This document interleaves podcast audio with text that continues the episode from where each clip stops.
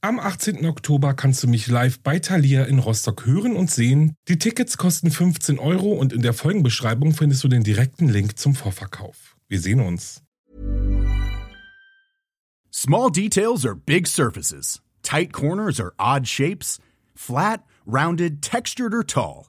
Whatever your next project, there's a spray paint pattern that's just right. Because Rust-Oleum's new Custom Spray 5 in 1 gives you control with five different spray patterns so you can tackle nooks, crannies, edges, and curves without worrying about drips, runs, uneven coverage, or anything else. Custom Spray 5 in 1. Only from Rust Hey, it's Ryan Reynolds, and I'm here with Keith, co star of my upcoming film, If, only in theaters, May 17th. Do you want to tell people the big news? All right, I'll do it. Sign up now and you'll get unlimited for $15 a month in six months of Paramount Plus Essential Plan on us. Mintmobile.com slash switch. Upfront payment of $45 equivalent to $15 per month. Unlimited over 40 gigabytes per month. Face lower speeds. Videos at 480p. Active Mint customers by 531.24 get six months of Paramount Plus Essential Plan. Auto renews after six months. Offer ends May 31st, 2024. Separate Paramount Plus registration required. Terms and conditions apply if rated PG.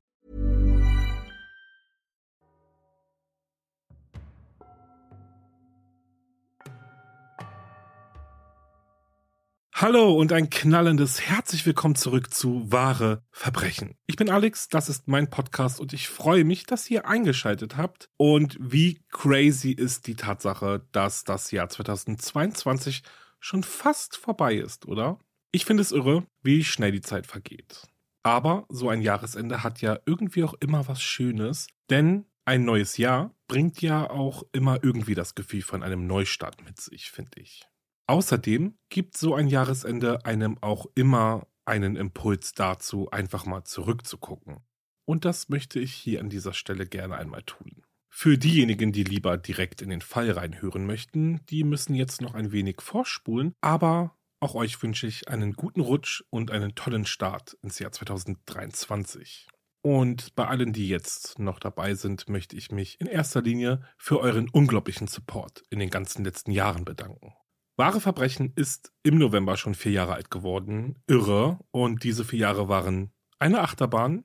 Das habt ihr natürlich gar nicht unbedingt so mitbekommen. Denn wie ihr natürlich merkt, bin ich nicht so wirklich die Instagram-Social-Media-Persona, wie viele andere, die es schaffen, sich voll und ganz auf diese Plattform einzulassen. Aber glaubt mir, ich gebe irgendwo mein Bestes. Aber in erster Linie konzentriere ich mich natürlich auf den Podcast und darauf eine gute Recherche hinzubekommen und euch eine spannende Folge zusammenzustellen. Ja, all das natürlich neben meinem Hauptjob und ich möchte gar nicht meckern, denn der Podcast ist mein Baby, mein Kleinkind mittlerweile und ich liebe es, Folgen zu produzieren für euch. Ich liebe es zu sehen, dass ihr euch die Folgen anhört. Ja, aber all dies mal runtergebrochen, denke ich, obwohl nein, weiß ich, dass ihr es mir nicht übel nehmt, dass ich eben nicht so eine super präsente Person bin. Aber kommen wir noch mal kurz zu dem Achterbahn-Ding. Es ist immer spannend und aufregend, etwas zu erstellen und dann in die Welt hinauszugeben. So in etwa ist das ja dann auch mit einem Podcast. In erster Linie denkt man, okay, ich recherchiere eine Folge, nehme sie auf und dann ist gut. Aber tatsächlich steckt da noch etwas mehr dahinter. Wie kommt die Folge an? Habe ich den nötigen Respekt angebracht? Nach vier Jahren aber baut man als ja auch eine Verbindung zu den Hörern auf und Hörerinnen natürlich. Und irgendwie wird man zum Begleiter von alltäglichen Dingen oder zur Stütze in schweren Zeiten. Begleitet euch in den Urlaub und bringt euch sogar zusammen. Und all das sind genau die Punkte, die ich so, so unfassbar toll finde. Und dafür bedanke ich mich bei euch, dass ihr meinen Podcast und auch mich so sehr angenommen habt mit meiner Stimme im Ohr einschlaft und mit meiner Stimme im Ohr eure Tränen wegwischt, eure Kinder in den Schlaf wiegt, eure Hunde ausführt, Sport macht und euch einen Tee macht, eine Kerze anzündet und eure freie Zeit mit meiner Stimme im Ohr verbringt. Das ist, ja, ein unglaubliches Gefühl. Also, vielen, vielen Dank für euren Support, eure Nachrichten, eure Geduld, eure Bewertungen und lieben Worte, eure Spenden, eure Zeit und euer Verständnis. Ich weiß, all dies ist nicht selbstverständlich und wird es auch niemals sein. Und ich habe auch manchmal das Gefühl, euch irgendwie nicht richtig etwas zurückgeben zu können. Aber was ich kann, ist natürlich weitermachen. Und das werde ich auf jeden Fall. 2023 geht es natürlich weiter. Es steht so einiges auf meiner Agenda. worüber ich aber noch nicht sprechen kann. Aber eines ist sicher und versprochen, wahre Verbrechen wird es weiterhin überall zu hören geben, wo es Podcasts gibt. Und damit wünsche ich euch einen guten Rutsch und einen fantastischen Start ins Jahr 2023. Ja, würde ich sagen, geht es los mit dem Fall.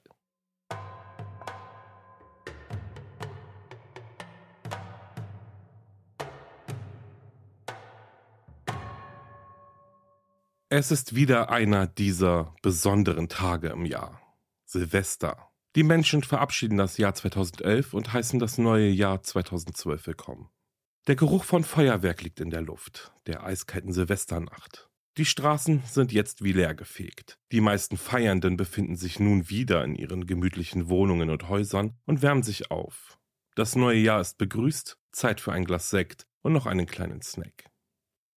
In einer Siedlung in Neubrandenburg tritt ein Mann aus der Haustür eines Mehrfamilienhauses. Er fröstet, zieht den Schal enger um seinen Hals und zieht seine Mütze tief ins Gesicht. Zum Feiern ist ihm nicht zumute. Grund dafür ist das schwere Gepäck, das er bei sich trägt. Es sind vier feste Plastiktüten, die mit den stabilen Griffen. Sie tragen das Logo bekannter Supermarktketten. Die Griffe der Tüten schiebt er über den Lenker seines Fahrrads, bevor er sich auf den Sitz schwingt und fest in die Pedalen tritt. Schwankend wegen der schweren Plastiktüten am Lenker fährt der Mann die Straße hinunter. Sein Weg führt ihn durch die Siedlung in einen Park, der nur von einigen wenigen Straßenlaternen beleuchtet ist. Von dort radet er durch ein Industriegebiet. Hier ist es ganz still. Nur in der Ferne hört der Mann noch vereinzelte Böller, die nicht müde zu kriegende Feiernde zünden. Dann er ist nicht ganz fünf Kilometer gefahren, ist er an seinem Ziel angekommen. Das Wasser des tollen Sees ist ganz ruhig. Der Mondschein spiegelt sich auf der glatten Wasseroberfläche. Der Mann steigt von seinem Fahrrad ab, greift in eine der Tüten und schleudert einen Teil seines düsteren Geheimnisses in den See. Den leeren Plastikbeutel wirft er hinterher. Er vertraut darauf, dass der See sein Geheimnis schlucken und hoffentlich für immer verbergen wird. Der Mann wirft keinen Blick zurück, bevor er sich wieder aufs Fahrrad schwingt und weiterradelt. Für ihn ist die Silvesternacht noch lange nicht vorbei.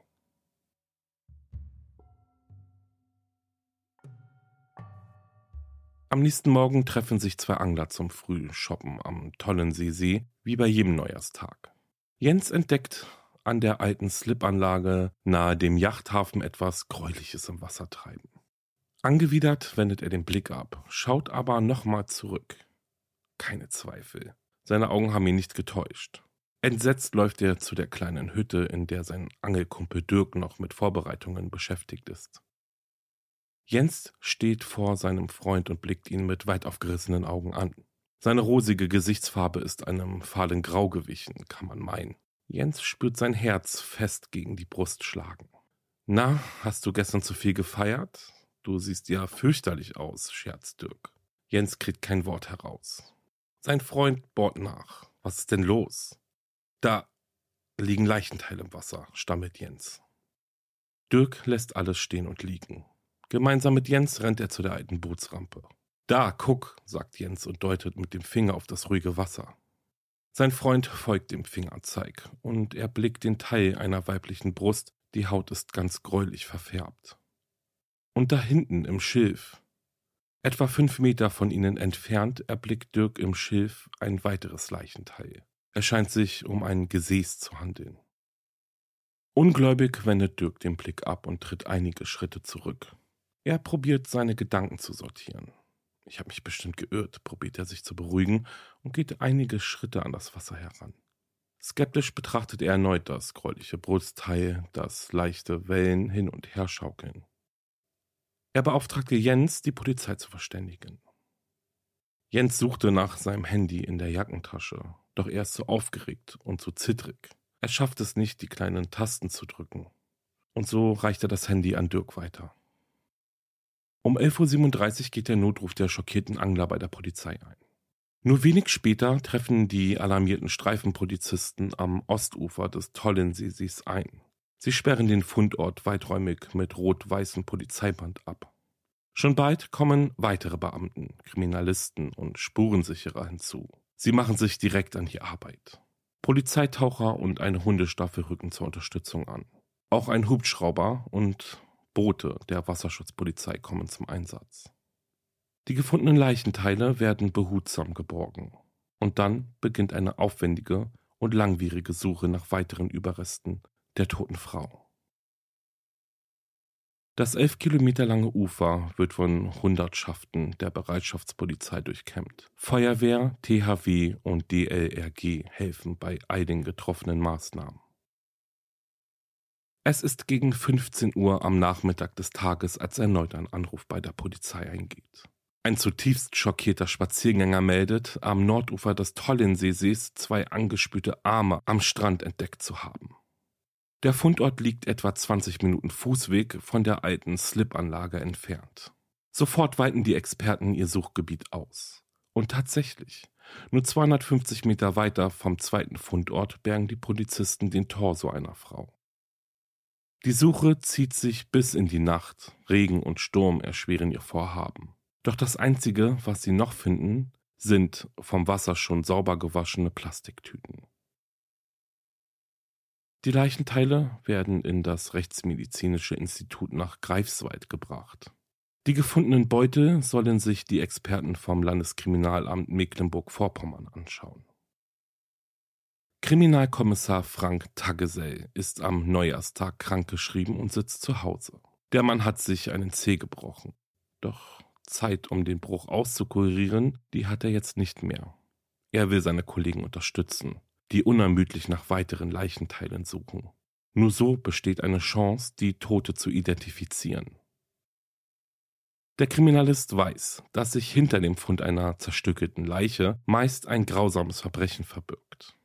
Am 2. Januar 2012 geht der Ermittler zum Arzt und bittet, dass der Mediziner ihn gesund schreibt. Dann macht er sich auf den Weg ins Präsidium, um die Mordkommission Tollensee zusammenzustellen, die sogleich ihre Ermittlungsarbeit aufnimmt.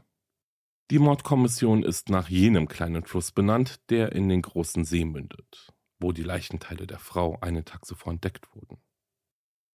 Derweil spricht sich der Fund der zerstückelten Frauenleiche am Tollenseesee schnell in der kleinen Mecklenburg-Vorpommerschen Stadt Neubrandenburg, gelegen zwischen Berlin und der Ostsee herum. Bis zum März des Jahres 2012 tauchen Leichenteile am Nord- und Ostufer des beliebten Badesees auf, in dem sich die Menschen im Sommer vergnügen und nach Abkühlung suchen. Rechtsmedizinerin Professorin Britta Bockhold setzt das grausame Puzzle aus Leichenteilen Stück für Stück zusammen. Schon bald kann sie den Kriminalbeamten melden, dass die zuerst gefundenen Leichenteile der Frau höchstens einen Tag, wahrscheinlich sogar nur wenige Stunden im kalten Wasser des Sees gelegen haben. Die Leichenzerstückelung habe erst postmortal, vermutlich mit einem großen Küchenmesser stattgefunden. Das Alter schätzt die Expertin vorsichtig auf 25 bis 55 Jahre. Als der Winter dem Frühling langsam Platz macht, schmilzt auf dem Mühlenteich das Eis und gibt ein weiteres Puzzlestück frei. Erst am 28. Februar 2012 können so der rechte Ober- und Unterschenkel geborgen werden. Kurze Zeit später taucht an einem Bootsverleih auch der linke Oberschenkel der Toten im Wasser auf. Im Rechtsmedizinischen Institut kann festgestellt werden, dass die Leichenteile aus dem Mühlenteich zu der toten Frau gehören, deren Überreste auch im Tollenseesee gefunden wurden. Die Rechtsmedizinerin misst die Länge der Oberschenkelknochen und kann so die Größe der schlanken Toten näher bestimmen. Die Frau muss etwa 1,60 Meter bis 1,65 Meter groß gewesen sein.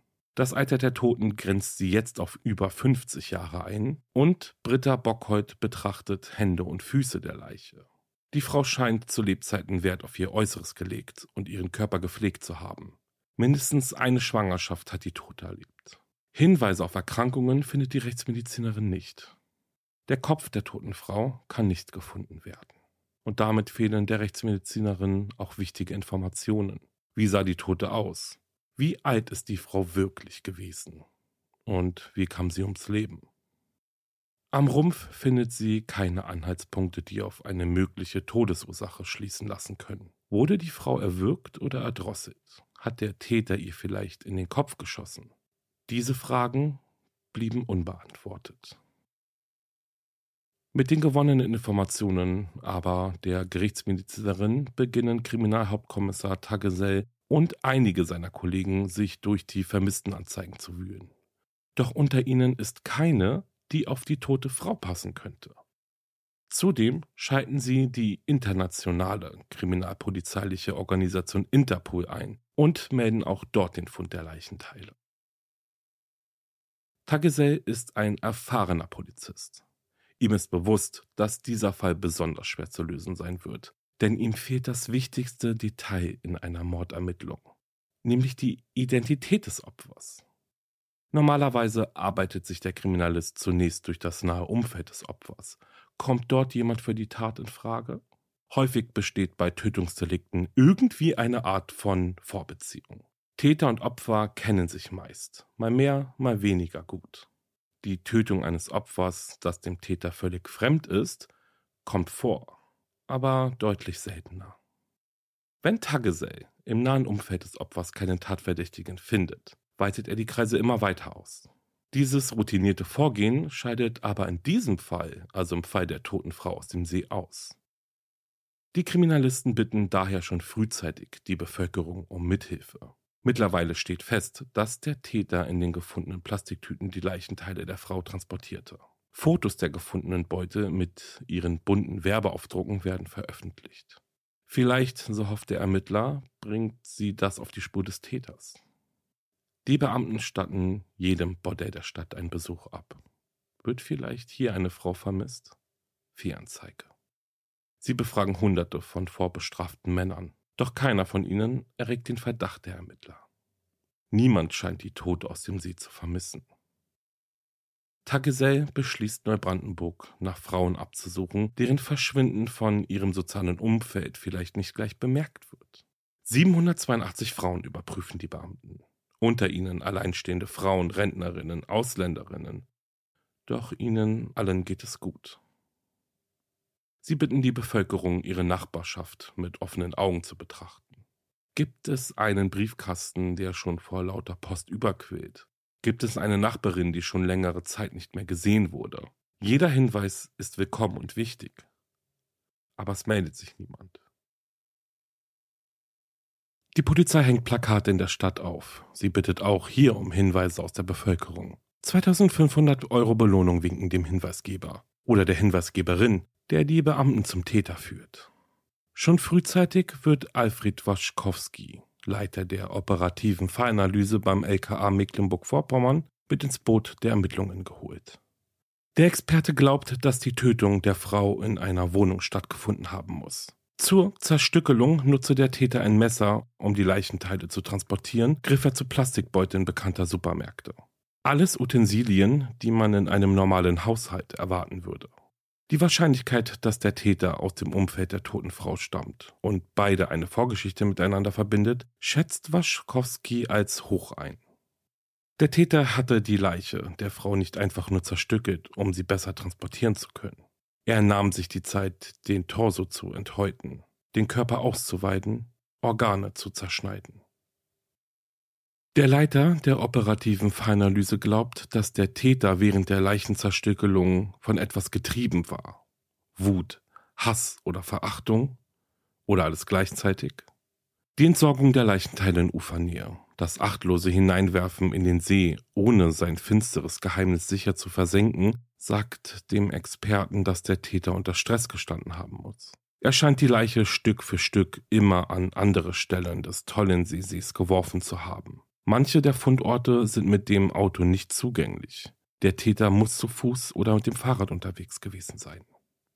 Für Waschkowski steht fest, der Täter muss aus der näheren Umgebung kommen. Waschkowski macht sich mit seinem Team, mit dem er gemeinsam das Profil erarbeitet hat, auf den Weg nach Neubrandenburg. Hier treffen sie auf Kriminalhauptkommissar Tagesell und seine Kollegen. Waschkowski und sein Team präsentieren der Mordkommission in einem dreistündigen Vortrag die Ergebnisse ihrer Analyse. Dem Mann bleiben die Bemühungen der Kriminalpolizei zur Klärung des Falls nicht verborgen. Jeden Tag liest er die Schlagzeilen in der Zeitung über die mysteriösen Leichenfunde und die fortschreitenden Ermittlungen der Mordkommission. Die Journalisten spekulieren, handelt es sich bei der toten Frau vielleicht um eine Prostituierte? Nervosität steigt in ihm auf. Kalter Schweiß bildet sich auf seinen Händen. Sein Herz beginnt zu rasen.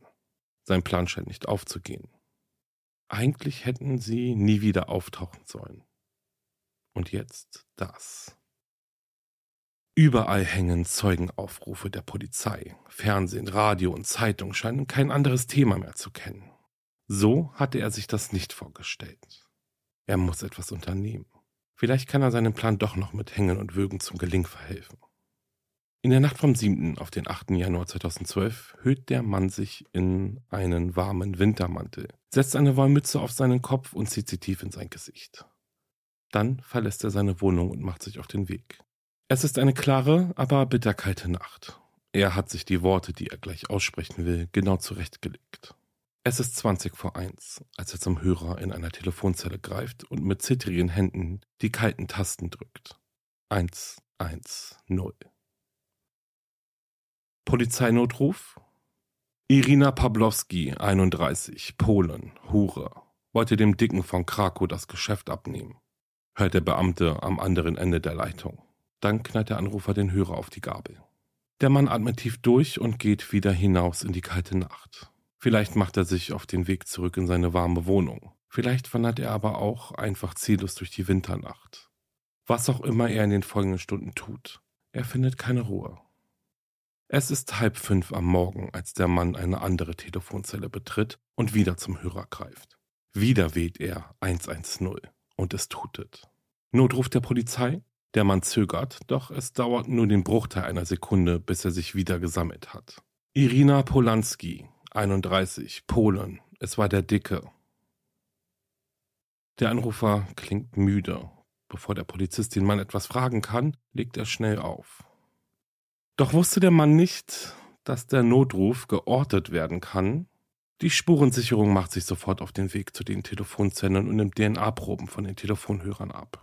Das Landeskriminalamt Brandenburg bekommt die Mitschnitte der Anrufe zugeschickt. Spezialisten sollen Sprache und Wortwahl analysieren. Tagesell und seine Kollegen gehen indes dem Hinweis des unbekannten Anrufers nach. Sie ermitteln, dass in einem Nachbarort von Neubrandenburg tatsächlich ein Mann wohnt, den man im Rotlichtmilieu den Dicken nennt. Doch eine Irina Polanski oder Pawlowski gibt es nicht. Und eine Prostituierte aus dem Raum Neubrandenburg wird auch nicht vermisst. Das hatten die Ermittler ja schon vor den Anrufen abgeklärt. Vier Tage lang ermitteln die Kriminalisten die Spur aus. Dann steht fest, der Mann, der als der Dicke bezeichnet wird, ist weder übergewichtig, noch hat er etwas mit der Toten aus dem See zu tun. Ein DNA-Abgleich bestätigt das. Irgendwie hatten die Beamten schon geahnt, dass die Ermittlungen bezüglich der mysteriösen Anrufe so ausgehen werden. Dennoch, jetzt sind sie sich umso sicherer, dass der anonyme Hinweisgeber ihr gesuchter Täter ist. Zehn Tage nach dem Anruf liegt das Gutachten der Sprachanalytiker vom LKA auf dem Schreibtisch von Takesel. Die Experten schätzen den Anrufer als jenseits der 60 Jahre ein. Mit hoher Wahrscheinlichkeit stammte der Mann aus dem Süden der östlichen Bundesländer. Der Leiter der operativen Fallanalyse merkt an, dass der Täter einen Fehler begangen hat. Beim ersten Anruf sprach er von einer Irina Pawlowski, beim zweiten Anruf von einer Irina Polanski. Waschkowski interpretiert, dass der Täter von Verunsicherung und Angst geplagt ist. Deshalb versucht er, falsche Fährten zu legen. Aber Angst ist nie ein guter Berater und deshalb unterlaufen ihm Fehler. Nach den nächtlichen Anrufen setzt Waschkowski zwei weitere Punkte auf der Karte an seiner Wand im Büro. Bis jetzt konnte er dort nur die Fundorte der Leichenteile markieren und um jede Markierung einen Radius von zwei Kilometer ziehen. Dort, wo die Kreise sich überschneiden, vermutet er den Wohnort des Gesuchten. Der Experte glaubt, dass der Täter im Osten der Stadt lebt Dort sind auch eine Vielzahl von Supermärkte zu finden. Jene Ketten, von denen die gefundenen Plastiktüten stammten. Und apropos Plastiktüten. Auch hier gibt es gegen Ende Januar 2012 eine Neuigkeit. Obwohl die Beute mit dem bloßen Auge betrachtet sauber erscheinen, meldet das Labor vom LKA, dass sie neben der DNA des Opfers auch eine unbekannte männliche DNA sichern konnten. Tagesell veranlasst daraufhin, dass die unbekannte männliche DNA-Spur mit der DNA verglichen wird, die an dem Hörer aus den Telefonzellen gesichert werden konnte. Und Volltreffer. Der Kriminalhauptkommissar ist sich sicher, dass sie jetzt den genetischen Fingerabdruck des Täters kennen. Die Spuren lassen die Ermittler durch eine bundesweite Datenbank laufen. Sie erhalten 34 vorläufige Treffer. Jetzt kommt die Feinarbeit. Passt einer der Treffer auch bis in das letzte Detail zu der DNA des Täters? Dafür müssen frische Speichelproben der 34 Täter her, die dann wiederum mit der DNA verglichen werden müssen, die am Telefonhörer und der Plastiktüte gesichert wurden. Die Mordkommission weiß, dass Wochen ins Land gehen werden, bevor sie ein Ergebnis bekommen. Solange wollen die Ermittler aber natürlich nicht tatenlos warten. Sie sorgen dafür, dass in Fernsehen und Radio der Mitschnitt eines der Telefonanrufe des Unbekannten gesendet wird. Die Mordkommission lässt auch eine Polizeihotline einrichten. Hier können die Bürger und Bürgerinnen sich die Stimme des Mannes nochmals in aller Ruhe anhören.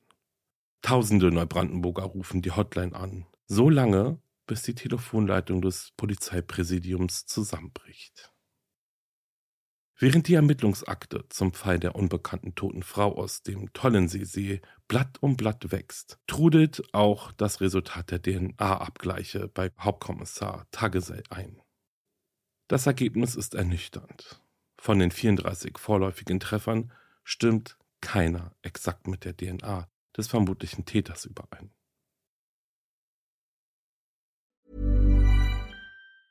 Ever catch yourself eating the same flavorless dinner three days in a row? Dreaming of something better? Well, HelloFresh is your guilt-free dream come true, baby. It's me, Kiki Palmer. Let's wake up those taste buds with hot, juicy pecan-crusted chicken or garlic butter shrimp scampi. Mm. Hello Fresh. Stop dreaming of all the delicious possibilities and dig in at HelloFresh.com. Let's get this dinner party started.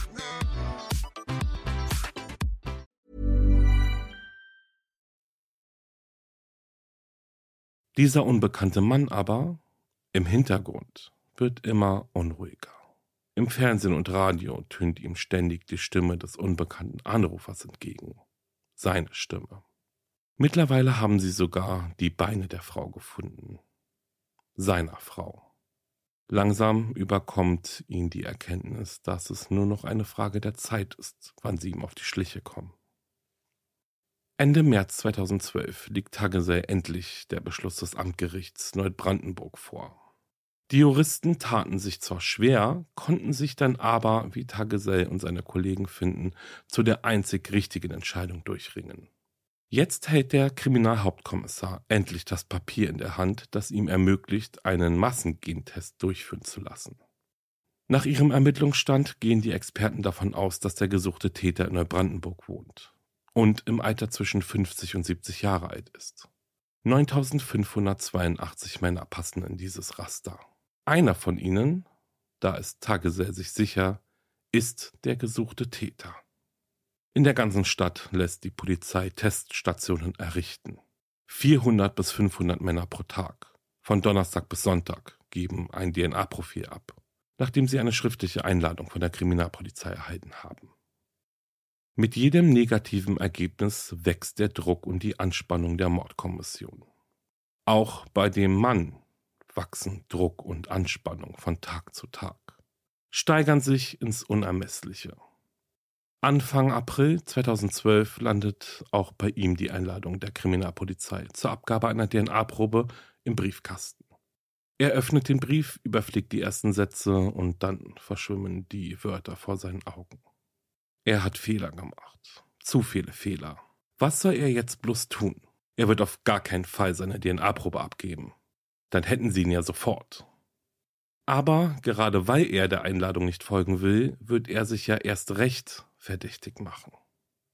Die Beamten werden zu ihm kommen. Sie werden Fragen stellen. Und was soll er den Polizisten denn dann für eine plausible Erklärung liefern? Tag für Tag macht er sich jetzt Gedanken um die Einladung. Zwei Wochen später hat er die nächste Post von der Kriminalpolizei im Briefkasten. Er ist aufgefallen. Sie haben gemerkt, dass er nicht gekommen ist. Was soll er jetzt bloß tun? Diese Frage geht ihm unaufhörlich durch den Kopf. Dann fasst der Mann einen neuen Plan. Er schnappt sich einen karierten Ringblock, einen Kugelschreiber und beginnt zu schreiben. Vier Seiten hat er am Ende beschrieben. Den Block legt er in seine Nachttischschublade. Dann putzt er die Wohnung. Auf dem Esstisch in der Küche stehen zwei Teller und zwei Tassen. Alles wie immer.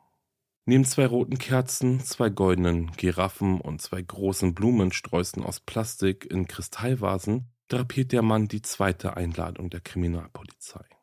Dann klingelt er bei seinem Nachbarn Reinhard. Der ältere Herr ist der Einzige, mit dem der Mann und seine Frau hin und wieder ein Wort wechseln. Kannst du den Briefkasten für mich leeren? bittet er seine Nachbarn. Seine Frau pflege ihre Schwester schon seit einigen Wochen in Berlin. Jetzt wolle er gemeinsam mit seiner Frau zur Kur fahren, berichtet der Mann. Der Nachbar sagt zu, sich während der Abwesenheit des Mannes um die Post des Ehepaares zu kümmern. Der Mann geht zurück in seine Wohnung. Er zieht sich seine Jacke an, steckt seinen Autoschlüssel in die Seitentasche und greift nach einer Flasche Korn, die er auf dem Esstisch schon bereitgestellt hat. Mit dem Schnaps in der Hand zieht er die Wohnungstür hinter sich ins Schloss und macht sich auf den Weg. Mittlerweile hat der Sommer den Frühling abgelöst, doch die Mordkommission Tollensee ist noch keinen Schritt weiter. Sie wissen immer noch nicht, wer die Tote ist. Der Kopf der Frau ist nach wie vor verschwunden. Zweifel kommen bei den Ermittlern auf. Sind sie wirklich auf der richtigen Spur? Haben sie das Alter des Täters womöglich nicht korrekt eingeschätzt? Oder seinen Wohnort falsch lokalisiert? Kommt der Gesuchte vielleicht gar nicht aus Neubrandenburg? Haben sie sich vertan? Welche Ermittlungsansätze haben sie jetzt noch? Dieses Gedankenkarussell der Kriminalisten wird am 21. Juni 2012 abrupt angehalten. An jenem Tag geht ein Anruf im Polizeipräsidium ein. Der Anrufer meldet, dass auf einem Garagenplatz im Osten der Stadt ein fürchterlicher Gestank aus einer der Garagen nach außen dringe. Wenn den Anrufer nicht alles täusche, sei es der Geruch von Verwesung. Eine Polizeistreife macht sich auf den Weg, um den Sachverhalt zu überprüfen. Auf dem Garagenhof angekommen, nehmen auch sie den Gestank wahr. Sie rufen die Feuerwehr zur Hilfe und lassen das Tor der betreffenden Garage öffnen. Die Garage ist mit einer schwarzen Plastikplane abgedichtet. Dahinter steht ein silberfarbener Ford Mondeo. Die Fenster des Wagens sind heruntergelassen. Der Tank des Autos ist nur noch mit Luft gefüllt. Auf der Rückbank liegt ein stark verwester männlicher Leichnam. Neben ihm eine geleerte Flasche Korn. Kriminalhauptkommissar Tagesell wird über den Leichenfund informiert. Der Tote, der freiwillig aus dem Leben schied, trägt einen Personalausweis bei sich. Der Mann heißt Karl-Heinz S. und ist 69 Jahre alt. Der Rentner ist mit der 68-jährigen Gerda S. verheiratet. Wo die Frau sich derzeit auffällt, weiß niemand. Zumindest zu diesem Zeitpunkt nicht. Hauptkommissar Tagesell hat da so eine Ahnung, wo Gerda sein könnte. Er veranlasst einen DNA-Abgleich und Volltreffer. Die DNA der unbekannten weiblichen Leiche passt zu Gerda S. Die DNA des unbekannten Anrufers und an den Tragegriffen der Plastiktüten gehört zu dem Rentner Karl-Heinz S. Karl-Heinz gehörte zu jenen 70 Männern, die freiwillig keine Speichelprobe abgegeben hatten. Die Beamten überprüften damals jeden einzelnen Verweigerer. Sie klingelten auch an der Tür von Familie S, doch niemand öffnete. Nachbar Reinhard hatte nur spärliche Informationen für die Beamten. Gerda sei bei ihrer Schwester in Berlin und Karl-Heinz sei ihr nachgefahren, weil sie zusammen eine Kur antreten wollten. Reinhard wisse aber nicht, wo in Berlin die Schwester von Gerda wohne. Auch wohin das Ehepaar zur Kur fahren wolle, wisse er nicht. Erleichterung machte sich bei der Mordkommission breit. Mit einem Schlag ist der bis vor wenigen Tagen noch nicht zu knacken geglaubte Fall gelöst. Sie wissen nun, wer der Täter und wer sein Opfer ist. Karl Heinz war 19, Gerda 18 Jahre alt, als sie sich das Ja-Wort gaben. Für beide war es die erste große Liebe. Karl Heinz war Maschinenschlosser, Gerda Sekretärin. Gemeinsam hatten sie drei Söhne. Viel mehr ist nicht über Gerda und Karl-Heinz bekannt. Irgendwann kapselten sie sich von der Außenwelt ab, erschufen sich ihre eigene kleine heile Welt. Nur mit Nachbar Rainer wechselten die Rentner hin und wieder mal ein Wort. Ihre Mietwohnung war vollgestopft mit jeder Menge Kitsch. Alles war immer zweimal vorhanden und symmetrisch angeordnet. In keiner Glasvitrine war noch ein Platz frei. Perlenvorhänge hingen von den Türrahmen, Plastikobst lag auf dem Nachttisch. Überhaupt gab es viele Blumen und Girlanden aus Plastik. Zwei hüfthoch große Puppen mit langen blonden Haaren, jeweils zu zwei Zöpfen geflochten, standen links und rechts neben der Tür zum Schlafzimmer. Die Wohnung ist dennoch sehr sauber und aufgeräumt, aber eben sehr voll mit allerlei Dekorationsartikeln. Nachbar Reinhard staunte nicht schlecht, als er das erste Mal in die Wohnung des Ehepaares kam. Wer soll das denn alles abstauben? fragte er Gerda damals noch. Gerda kaufte sich in den 90er Jahren eine Videokamera. Fortan hielt sie ihren Alltag mit Karl-Heinz auf Band fest. Gerda filmte die meiste Zeit und war nur selten auf den Aufnahmen zu sehen. Manche der Szenen wirkten fast wie inszeniert. 1500 Videokassetten sammelten sich über die Jahre an. Der Inhalt war immer der gleiche. Karl-Heinz und Gerda an unterschiedlichen Tagen, zu unterschiedlichen Jahreszeiten, zu unterschiedlichen Feierlichkeiten, aber immer in ihrer kleinen Mietswohnung, ihrer Festung, ihrer kleinen heilen Welt. Gerda liebte es, Gedichte für ihren Mann zu schreiben. Auf einer der Videoaufnahmen filmt sie mit Lichtern, Lametta und kleinen engen behangenen Weihnachtstannen. Dann schwankte sie zu Karl Heinz und spielte ein Gedicht ab, das sie ihm geschrieben hatte. Es handelt von ihrem schönen Leben und ihrer unermesslichen Liebe füreinander.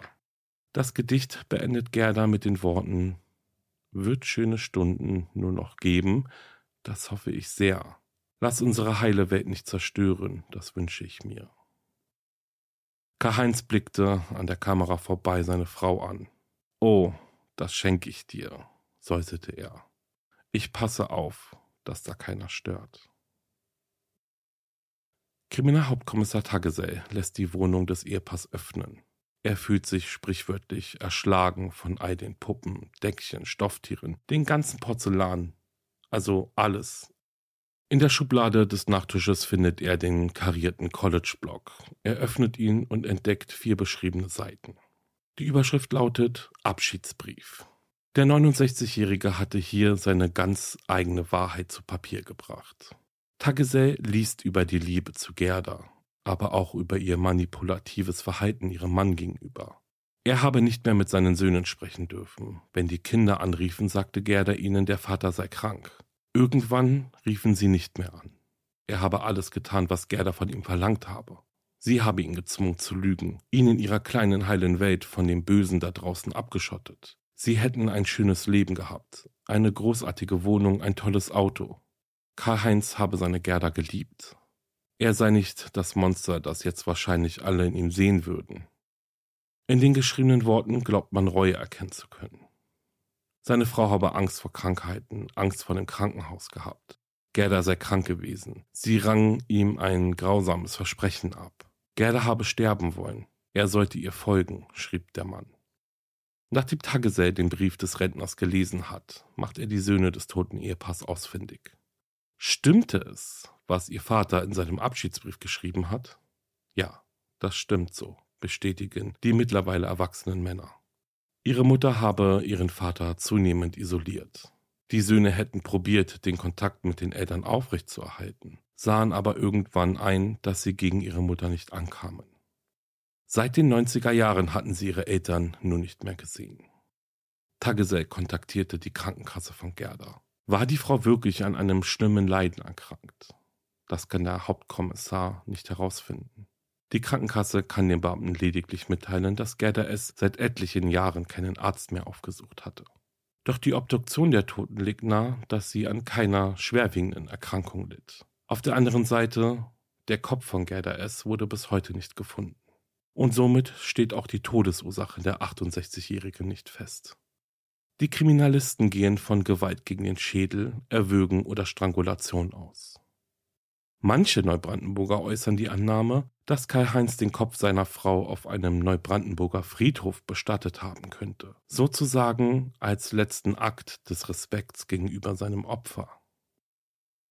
Tagesell und Waschkowski schauen sich die Videoaufnahmen des Ehepaares an, analysieren den Abschiedsbrief von Karl-Heinz. Sie kommen zu dem Schluss, dass der Rentner sich eine Legende zurechtgelegt hat. So probiert er seine Tat zu rechtfertigen. Aber das alles sind nur Mutmaßungen. Niemand weiß, was wirklich passiert ist. Wann Gerda S. getötet wurde. Auch nicht, wo sie ihren letzten Atemzug nahm und wo Karl-Heinz ihre Leiche zerstückelte. Wahrscheinlich in der Wohnung des Ehepaares. Zweifelsfrei bewiesen werden konnte das aber nicht. Karl-Heinz hat sich wahrscheinlich so rekonstruieren die Ermittler noch im April 2012 das Leben genommen. Auch der Leiter der operativen Fallanalyse, Waschkowski, kann nur probieren, manche Sachverhalte mit Hilfe seiner Expertise zu erklären. Den von Karl-Heinz beschriebenen Doppelselbstmord kaufte ihm nicht ab. Warum hätte er denn nach der Tötung von Gerda S. Spuren verwischen sollen, wenn er selbst doch auch aus dem Leben scheiden wollte? Nein. Waschkowski ist sich sicher, dass der Rentner nicht mit dem steigenden Ermittlungsdruck zurechtkam. Vielleicht ertrug er auch die Einsamkeit nicht. Das Vorgehen von Karl-Heinz lässt Waschkowski darauf schließen, dass der 69-Jährige seine Frau vielleicht geliebt hat, doch das Häuten des Torsos, das Massakrieren der inneren Organe, das lässt ihn auch auf Hass schließen. Der Experte glaubt nicht an einen eiskalt geplanten Mord. Wahrscheinlich tötete Karl-Heinz seine Frau im Affekt während eines Streits. Als Tagesell die Akte Gerda erschließt, hat er noch viele Fragen offen, auf die er aber keine Antworten mehr bekommen wird.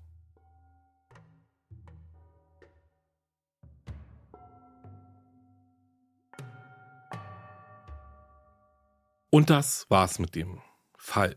Oje, oje. Habt ihr auch gerade so ein gemischtes Gefühl in euch? So einerseits bin ich sprachlos über die Tat und andererseits macht einen die Geschichte rund um den Täter auch eher traurig. Wobei das allerdings nur daran liegt, weil das eigentliche Motiv ja irgendwie im Verborgenen liegt und auch für immer liegen wird. Was muss passiert sein, dass diese Ehe solch ein Ende nehmen musste?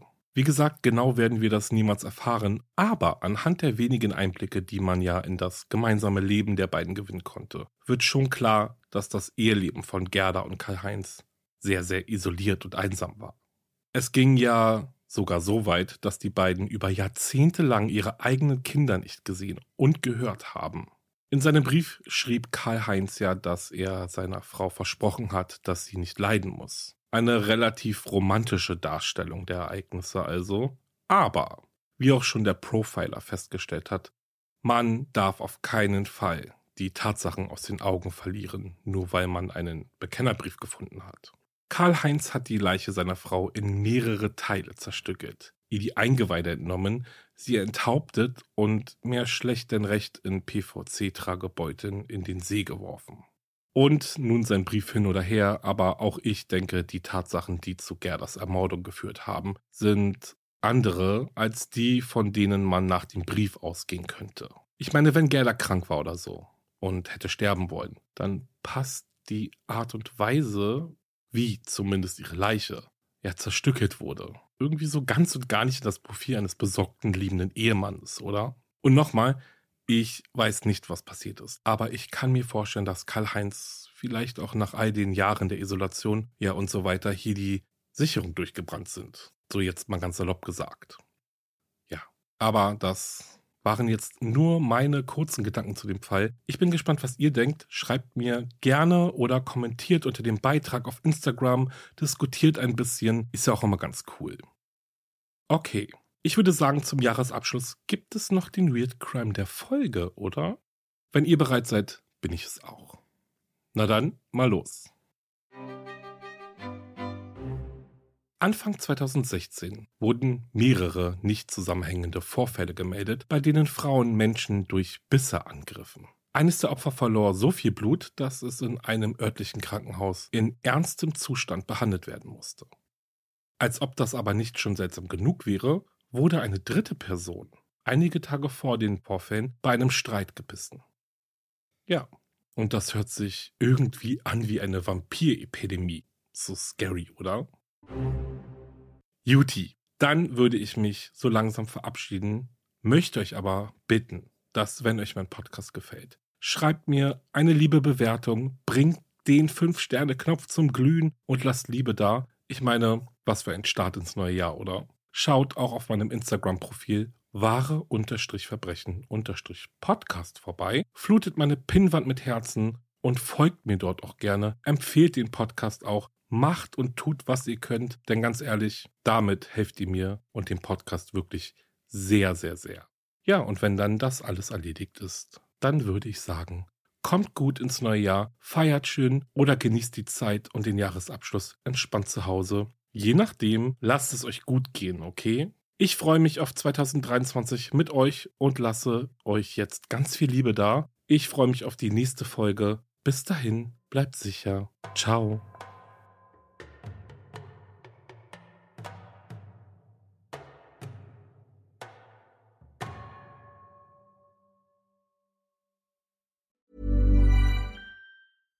Catch yourself eating the same flavorless dinner three days in a row? Dreaming of something better? Well, HelloFresh is your guilt-free dream come true, baby. It's me, Kiki Palmer. Let's wake up those taste buds with hot, juicy pecan-crusted chicken or garlic butter shrimp scampi. Mm. Hello Fresh. Stop dreaming of all the delicious possibilities and dig in at HelloFresh.com. Let's get this dinner party started.